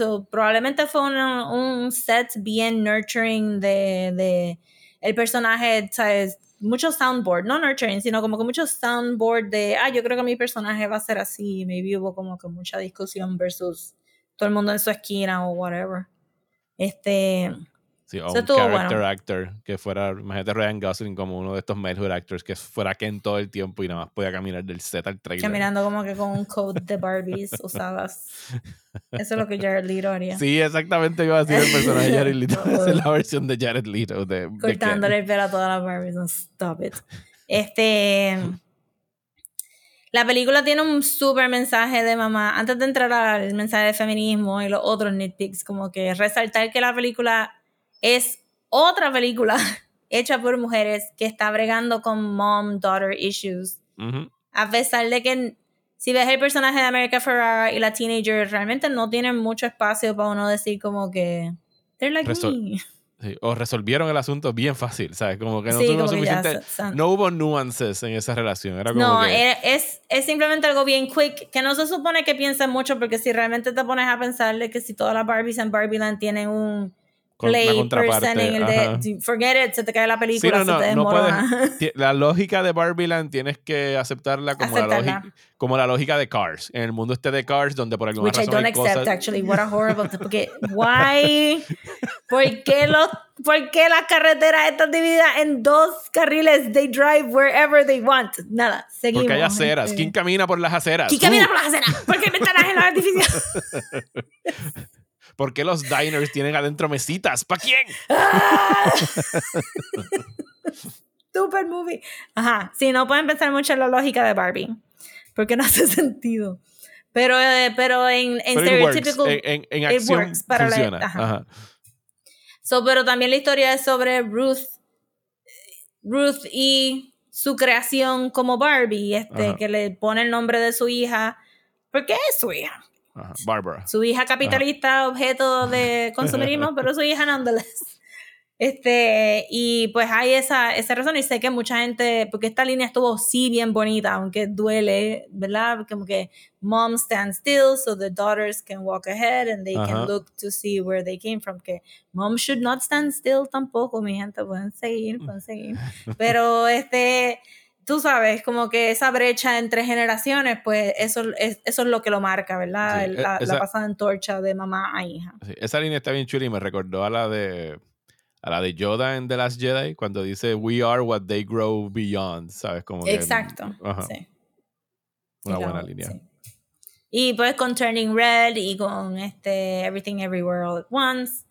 Este, pues Barbie entonces aquí funciona en esa línea de estamos viendo más películas de mujeres teniendo que bregar con la idea de, ¿verdad? Este, lo que a lo mejor antes se decía como algo malo, como que, ay, me voy a convertir en mi mamá, pues entonces es algo como que, no, yo quiero ser como mi mamá, esa es la diferencia este, de una época a otra, yo diría, so.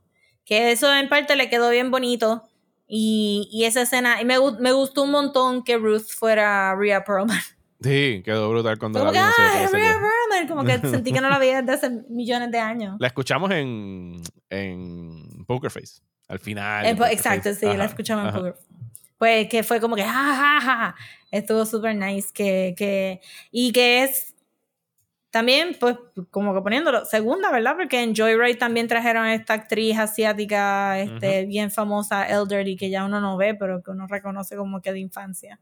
Y me gusta eso también, la idea de que estas directoras y estos creadores de películas se están recordando de la generación vieja, que no son que no son Robert De Niro, que no son Al Pacino, que no son que son la gente que tenía los B movies y que tenían este sus bit parts en famous movies y que ahora que la gente se recuerda de ellos fondly.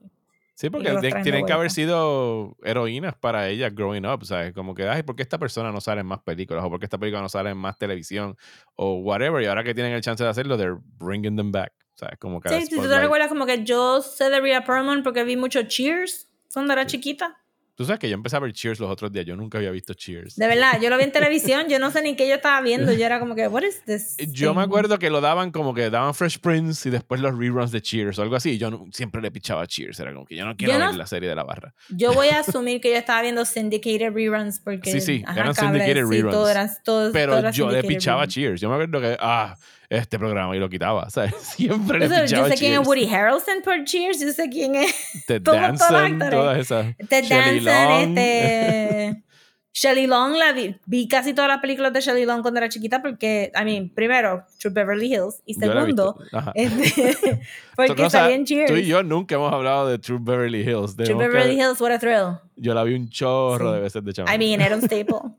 yo era Girl Scout también, so mucho True Beverly Hills, pero, y de esa película salieron un cojón de actrices también que eran como, mira, de Jenny Lewis salió en True Beverly Hills. Este, nada, viaje ahí, pero bueno, aunque we can bring it back porque Trixie Mattel, que es esta drag queen bien cool, que ha salido en RuPaul's Drag Race, se llama Trixie Mattel porque tiene, tiene Barbie influences en su drag. Este recientemente sacó una línea de maquillaje inspirado en True Beverly Hills. Asumo que el apellido no, se le escribe Mattel como Mattel, debe tener una sola T, ¿verdad? no, no se escribe Mattel, yo creo que sí. ¿Sí? Sí, se escribe Mattel. No, el, que para que no les vengan a joder con... El trademark Ajá. es el logotipo Ok. No, no es el, el, nombre. Después de que esa parodia, ella no está haciendo. Cuando ella decida sacar una muñeca basada en su drag, ahí es que Mattel va a venir. no puedes usar tu nombre para, para la muñeca. Este. Pero sí, ese, todo, el tema de mamá y e hija, a pesar que en el lado de America Ferrera, este, de Gloria y de la teenager no funciona porque no están tanto tiempo en pantalla como para tú encariñarte con ese relationship. El, el, el overarching mom-daughter theme es Ruth y Barbie, pero también es el público y la muñeca. Ajá, y Barbie. Sí. So, realmente, o sea, está ahí y que, que me molesta un poco, sí, que, que tuvieran tanto tan poquito screen time, pero realmente es tú y la muñeca, no es... pero me molestó que tuvieran bien poquito. Porque los Kens se tragan ese tercer acto. que se lo tragan? Too much Kens. Too, too, much, too many Kens. Y este, entonces eh, a la película le faltan cosas. Yo diría que aquí es donde entró como que la estaba viendo y estaba esperando, ok, pues en la próxima escena y como que nunca llegó y nunca llegó y nunca llegó y yo pues como que And I know I get it. Que la mayoría de las personas no. Yo, yo, me considero feminista. Yo no he leído ni, ninguno de los libros famosos de feminismo. Este, he aprendido por otras maneras. Pero de sentarme a leer un libro como que completo de Gloria Steinem o de Bell Hooks o qué sé yo, pues mi cerebro no dio para mucho y no me he podido sentar a, ver, a leer todas estas cosas, pero si alguien me las explica, yo las entiendo y las aplico. Ajá. So que el feminismo de Barbie es 101. Es básico, surface level. A little too, y es, y es white feminism. Por eso es que también este 2016-ish es el lado que también me tiro, porque se siente un poquito como que pussy hat. Este, fuimos a, este, nos fuimos a de esto. Y, y si, si podemos hablar, realmente deberíamos, esto es un podcast completo de... Pussy Riot, que estaba, Pussy Riot era la banda, ¿no? No, Pussy Riot es la, la de Rusia, que usaban los knitted hats completos, pero en las marchas de mujeres que hubo en los 2016 se usaron unos Pussy hats que eran de gatito rosita. Se los tripearon tantas veces después, porque pues ellas querían ir a brunch, pero we're moving on, porque ya han pasado años. ajá. Pero, pero ajá, que se sintió así un poquito, pero yo entiendo que eso también es mi bias de educación, porque yo sí he estado más este, pendiente de educarme más allá de, de lo que sería casual feminism y pues que para mí personalmente la película se va a sentir básica, pero eso no quiere decir que las personas no deberían de escuchar eso porque esta película va a empujar a tantas personas. Sobre todo ahora que estamos en esta regresión. Exacto. exacto, porque nos estamos yendo para el lado del fascismo, cualquier, every little bit helps. Y pues yo sé que un par de niñas que vieron, niñas y niñas que vieron esta película, y par de mamás también, y par de abuelas también, se van a sentir sí, hopefully. Se, se, van a sentir motivadas a buscar más allá de lo que la película le presenta y pues sí. Pero de mi lado, personalmente, con la información que tengo y en el mundo que vivo y en la sociedad en donde estamos, este, pues sí, tú hablarme en el 2023 sobre que tú tienes que hacerlo todo para ser una buena mujer, es como que, man, nos están matando en las calles. I mean, what are you, what are you on about? Este, pero pero entiendo que es necesario también. Lo que pasa es que si maybe a America Ferrara se le hubiera dado el espacio para develop este personaje más allá de ese speech que aparentemente yo no me había dado cuenta, pero para la gente en Twitter le está diciendo como que el Greta Gerwig third act monologue. Ajá. bueno, sí, porque, Little Women, Little Women tiene uno de ella básicamente diciendo women. O sea, hay un GIF que es Sorry Ronan diciendo como que Women, tres puntos. exacto, exacto. Y parece que en Lady Bird también, no me recuerdo tanto de Lady Bird. No me acuerdo lo suficiente de Lady Bird, pero sí, we can see sí, pero está, está bien. Nos tripeamos este, la simetría de Wes Anderson. Claro. este, el, tú sabes, el, el pompousness de Nolan. Pues, todos tienen algo, ¿sabes? todos tienen algo. Pues sí, aparentemente el third act monologue es un thing. Este, que si hubiéramos conocido un poquito más el personaje de Gloria, que todavía creo que está llamada Gloria por Gloria Steinem, pero nadie lo ha mencionado at all. Este, que hubiera sido nice que en ese monólogo, este, pues si lo hubiéramos conocido, pues nos hubiera impactado un poquito más ese monólogo. Y mi segundo gripe sería que hubiera sido nice en ese monólogo que ella hubiera expressed un poco sobre su latinidad, porque hay una diferencia bien marcada de cómo una mujer como Barbie la tratan y una mujer como America Ferrara la tratan aún siendo tan light skinned en Estados Unidos y pues hubiera y obviamente hay una diferencia bien grande en cómo tratan a Issa Rae versus a Margot Robbie.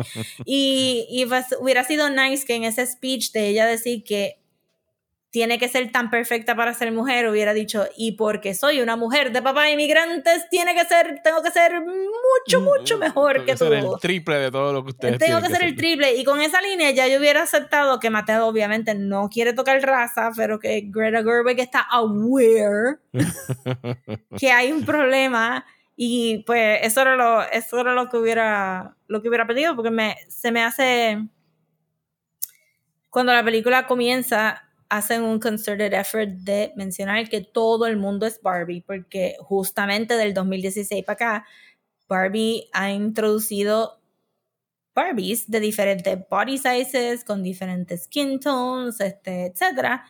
Y si, si hice mi research bien, es cuando todas las Barbies se llaman Barbie y no tienen los nombres de mejores amigas como Teresa o este Mako o como whatever que todos son Barbies. Y la película empieza con la narración diciéndonos que todos son Barbies porque todas son Barbies.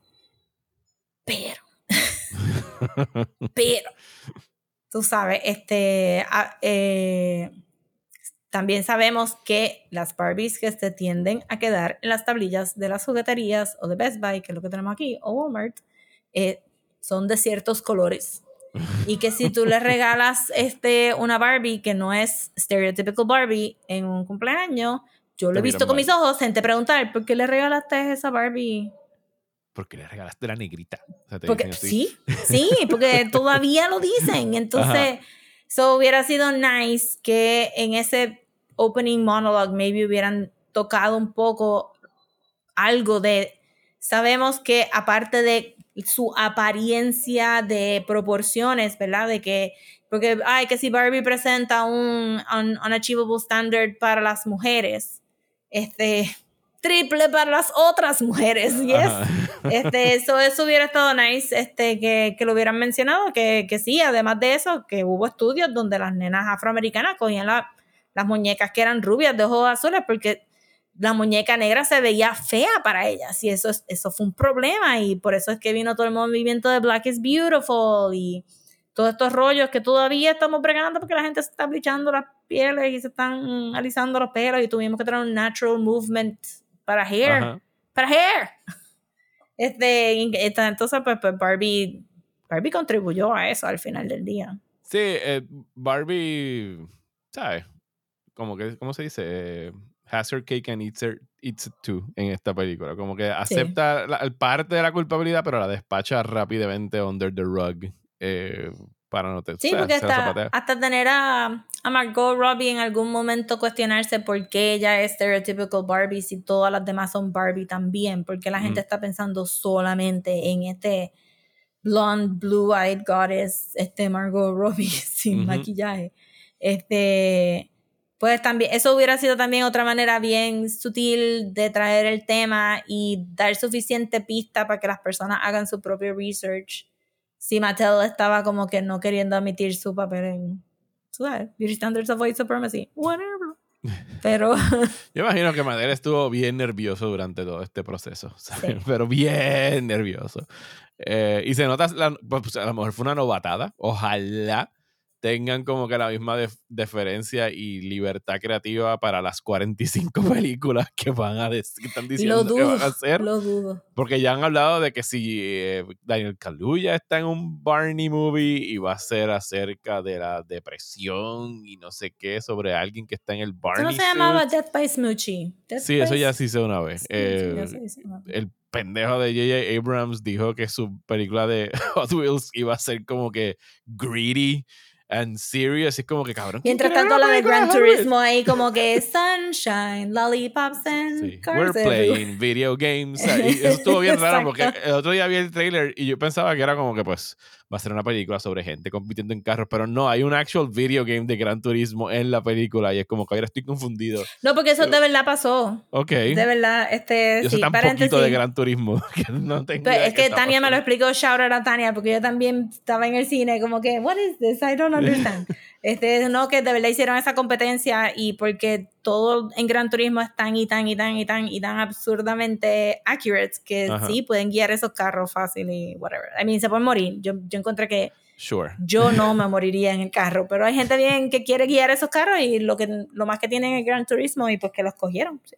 Nice. Entonces, este, la película no tiene queer people, Mario. No. no sé si te diste cuenta. Is bueno, tiene un trans actress, pero no hay ningún tipo de mención sobre queerness. No.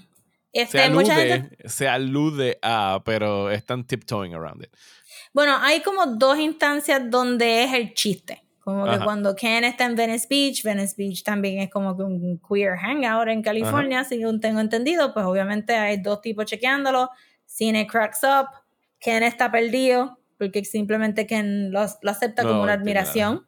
Sí, exacto, porque why wouldn't they? Y ya, y pues ya, se acaba ese chiste y obviamente pues los Kens que estuvieron descontinuados, que son Earring Ken y que son Sugar Daddy Ken y Earring Ken. Eso existió, Sugar Daddy sí, Ken. todas las muñecas en la película existieron. Jesus Basado en mi research que pueden escuchar en el Patreon, les recuerdo. Todas existieron, pero sí me recuerdo específicamente de Earring Ken porque hubo revoluciones en, en, el, mundo, en el mundo gay, porque lo descontinúan porque, porque se lee como gay el, el Ken, porque tiene solamente una pantalla y tiene un mesh, un see-through mesh top.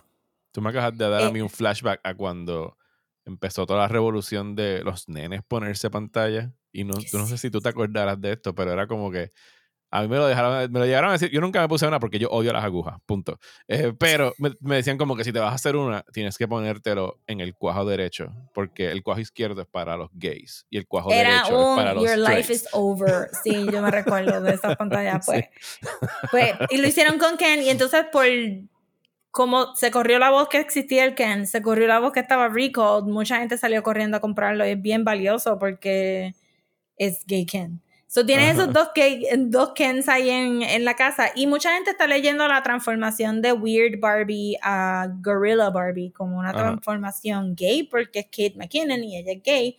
Pero igual que, la, igual que la actriz trans no está ahí porque es trans, está ahí porque he was, ¿sabes? Because she was good Ajá. at what she was doing.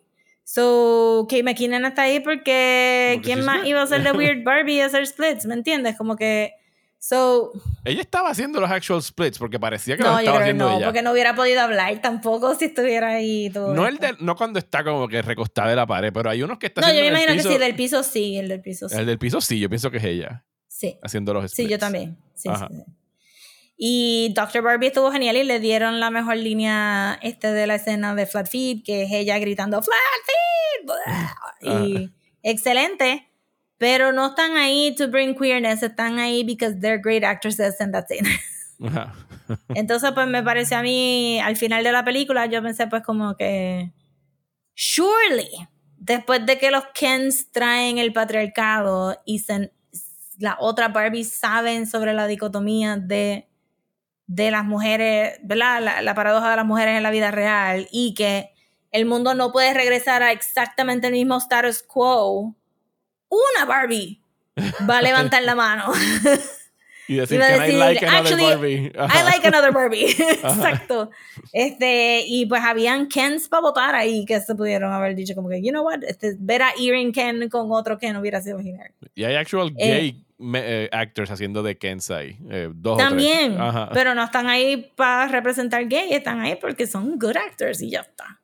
O Entonces, están ahí- sí, exacto. es sí, están ahí porque son, porque son reconocibles o son buenos actores, como que no. Y eso me parece a mí que como tanta gente, tú sabes, este, han jugado con sus Barbies de ciertas maneras y este, han hecho este, escantes con las Barbies y toda la, todo el mundo tiene la historia de que o cogieron a la hermana jugando con las Barbies y están acostados so- en la camita sin ropa o something que parte de la experimentación de, de, de la edad de la gente que usa Barbie es que usan las Barbies para actuar escenarios sexuales que no entienden todavía, probablemente, pero que saben qué pasa porque Barbie es adulta y Ken es adulto, este, o Barbie y Barbie, o Ken y Ken. Y pues este me pareció bien weird que la película did not acknowledge this at all. Y los únicos chistes que, que hay, pues que no tienen genitales, este, Barbie no sabe, Barbie ni Ken saben lo que es sexo, nadie sabe lo que es queerness, este, y pues como que yo sé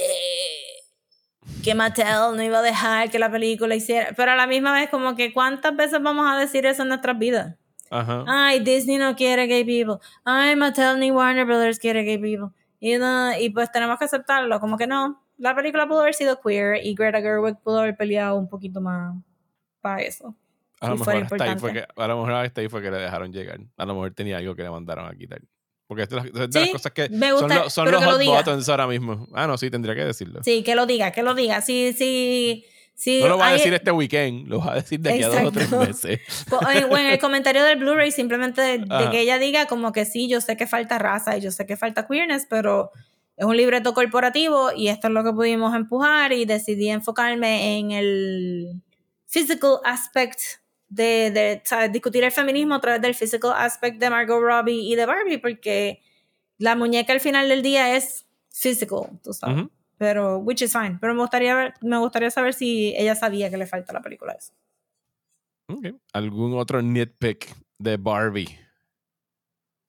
I mean, no. No. I mean, todavía estoy media confundida porque Ken se enfocó tanto con, con Grease que tuvieron ese musical number a pesar que estaba excelente. No sabía que Simu Liu podía bailar Baila bien. at, at all. Ajá. pensé como que, ajá. Y estaba pompeado, estaba ahí. Y no, no, todos estaban gustado- votando en el número musical. Sí, de verdad que sí. Yo hubiera pensado que el, el Ken de Simu Liu hubiera sido el second in command. Sí, pero Este, era, del era, no, era el antagonista, no era su... su- Pero, ajá, lo echaron para el lado y después su manhood se junta con el de él. it's something. Y eso hubiese sido otro momento idóneo para Exacto, meterle el no, exacto. ¿Y qué te pareció a ti el final entonces? El, El final, fin- final. El final, final, eh, me gustó, lo encontré, ¿sabes? Eh, cómico, shout out al esposo de Gloria que estaba aprendiendo español. Eh, Otro ra- non-existent character. Súper random. Why? Tu hija tiene 16 años y ahora es que te estás aprendiendo hablar. That's crazy. Con Duolingo. Eh, Teniendo tu esposa ahí, como que. Me gustó cuando se tira la línea cuando dice, sí se puede. Y ella le dice, that's a political statement. ¿Sabes? Como que no lo puedes usar. No, aquí no hay eh, nada de eso. Eh, pero me gustó, la, me gustó la línea final. Me gusta que Barbie llega al real world y lo primero que hace es, porque tiene que hacerlo, porque acaba de convertirse en una real woman, es, I'm here to see my gynecologist. Sí. me imagino todas las preguntas. No, es como que, yes, este, you have a vagina now. las preguntas que debe haber surgido a lo mejor con algunos niños o niñas ahí, o sea, que, why mom was a gynecologist? Bueno, pero si ya habían dicho penis y vagina cuando estaban en que, también me pareció como que porque ella dice este I don't have a vagina and he doesn't have a penis, y no hay nada sexual en esta situación o algo así. Y, y él le asegura a los hombres inmediatamente acabado de salir de Barbieland como que en dos segundos sí sí yo tengo todos los genitales como que cállate idiota tú acabas de salir de Barbieland tú ni sabes que tú no sabes tú, tú, ni, tú no you haven't seen a penis in your life ¿qué tú, qué tú dices? Me, este, pero me gustó el final, me encantaron los créditos. Me gustó que todo el mundo estaba puesto Yo pensé que ella iba. Yo pensé que ella iba a ir a trabajar en la compañía. Bueno, maybe. Eh, lo discutimos tú y yo en algún momento sobre la secuela, porque va a haber una secuela. Yo no. Yo estoy aquí como que. Eh, no estoy diciendo que va a ser buena, ni siquiera estoy diciendo que va a regresar Margot Robbie, posiblemente sea su casa productora, ni que vaya a regresar Greta Gerwig, y posiblemente ese sí sea el producto desalmado corporativo que temimos que esto iba a mm. ser. Pero de que va a haber una secuela, va a haber una secuela. Ojalá sea una secuela, porque yo pienso que estas dos, o sea, ella y todo el mundo que trabaja aquí le tienen, tienen que tenerle cariño a ver a lo que hicieron. O sea, es como que tienen que tener algún efecto. y mientras Mattel y Warner van a empujar para hacer otra, sea, si quieren hacerlo bien, tienen que esperar porque este grupo de gente se pueda volver a reunir. Eh, sí, yo me imagino que será una situación donde maybe hasta Greta Gerwig lo puso en el en el, contrato? como que ah, no, esos si hay una secuela tiene que esos, esos, contratos ya vienen con cláusulas de secuelas, sabes, como que por lo menos Sí, pero que sea como que bien específica de como que no, no, yo tengo que ver ese libreto si no lo escribo yo una mierda así, porque también yo diría como que porque vi, un Twitter thread de la gente preguntando, pero ¿qué hacen con...? Porque el clip de que tú mandaste es que es el carro y el conveyor belt y todo eso. Pues hay mucha gente que, que, no se imagina, porque no han visto tantos behind the scenes, cómo son estos practical effect sets, que son grandes y son, sí, son grandes, son wasteful, it's a whole thing. Eh, So, alguien se estaba preguntando, ¿pero qué hacen con esas cosas después de que, después de que filman la película? En un mundo ideal los guardan para studio tours y cosas así, porque tú no puedes tear that down. Exacto. Entonces alguien dijo, no, los smaller props los venden en auction y qué sé yo, pero los sets grandes, qué sé yo, se desmantelan, qué sé yo, yo. Yo no pensaría que ese set lo van a desmantelar. yo imagino que, harán otro soundstage y lo tendrán ahí pero sí, también se me ocurriría, después de que tuvimos la, la discusión del possible sequel, que la realidad es que ese set probablemente costó un cojón de chavos que la película, por más dinero que haga, cuando they trickle down to how much pink paint we bought for four years para hacer esto, este, que ellos van a decir, no, no, hay que sacarle un par de chavos más a este set, por favor, porque salió bien caro. Este, porque era todo, todo, todo estaba ahí, no había nada de... O sea, las fotos de, de, los behind the scenes no salen green screens. No, no, no. tiene que haber habido en algún momento, I think. Pero también estaban trabajando con un director que no es ningún novato, es Rodrigo Prieto. Ha trabajado con Scorsese, ha trabajado con medio mundo. Sea, y él vino específicamente ¿Tú dices, para... un director de fotografía? Sí, el cinematógrafo. El cinematógrafo es Rodrigo eh, Prieto, que es uno de los más solicitados. Eh, y esto es una una producción hecha por todos los altos, con un chorro de talento y qué bueno que ha ido bien en taquilla. Y independientemente pues de los nits que picked Rosa, yo diría que aquí a los dos nos gustó un montón. Y posiblemente yo, yo apostaría que la hora que la vuelvas, la, la vuelvas a ver esta noche te va a gustar todavía más y te la vas a disfrutar como que más relax porque ya no es la primera experiencia. Sí, sí. Y, y obviamente tú sabes, because I like porque me gusta es que estoy siendo critical of it. Este, porque, y también porque tiene temas que me, que me llaman la atención o que me apasionan. I am being critical of it. Pero obviamente yo estoy, obviamente yo no escribí el libreto. Es mi opinión. Y este, y yo entiendo lo que sí, que compañías no van a querer estas clases de controversia, pero es algo que se debería discutir anyway, porque uno aprende cosas este, también nuevas y se educa poquito a poco. Yes.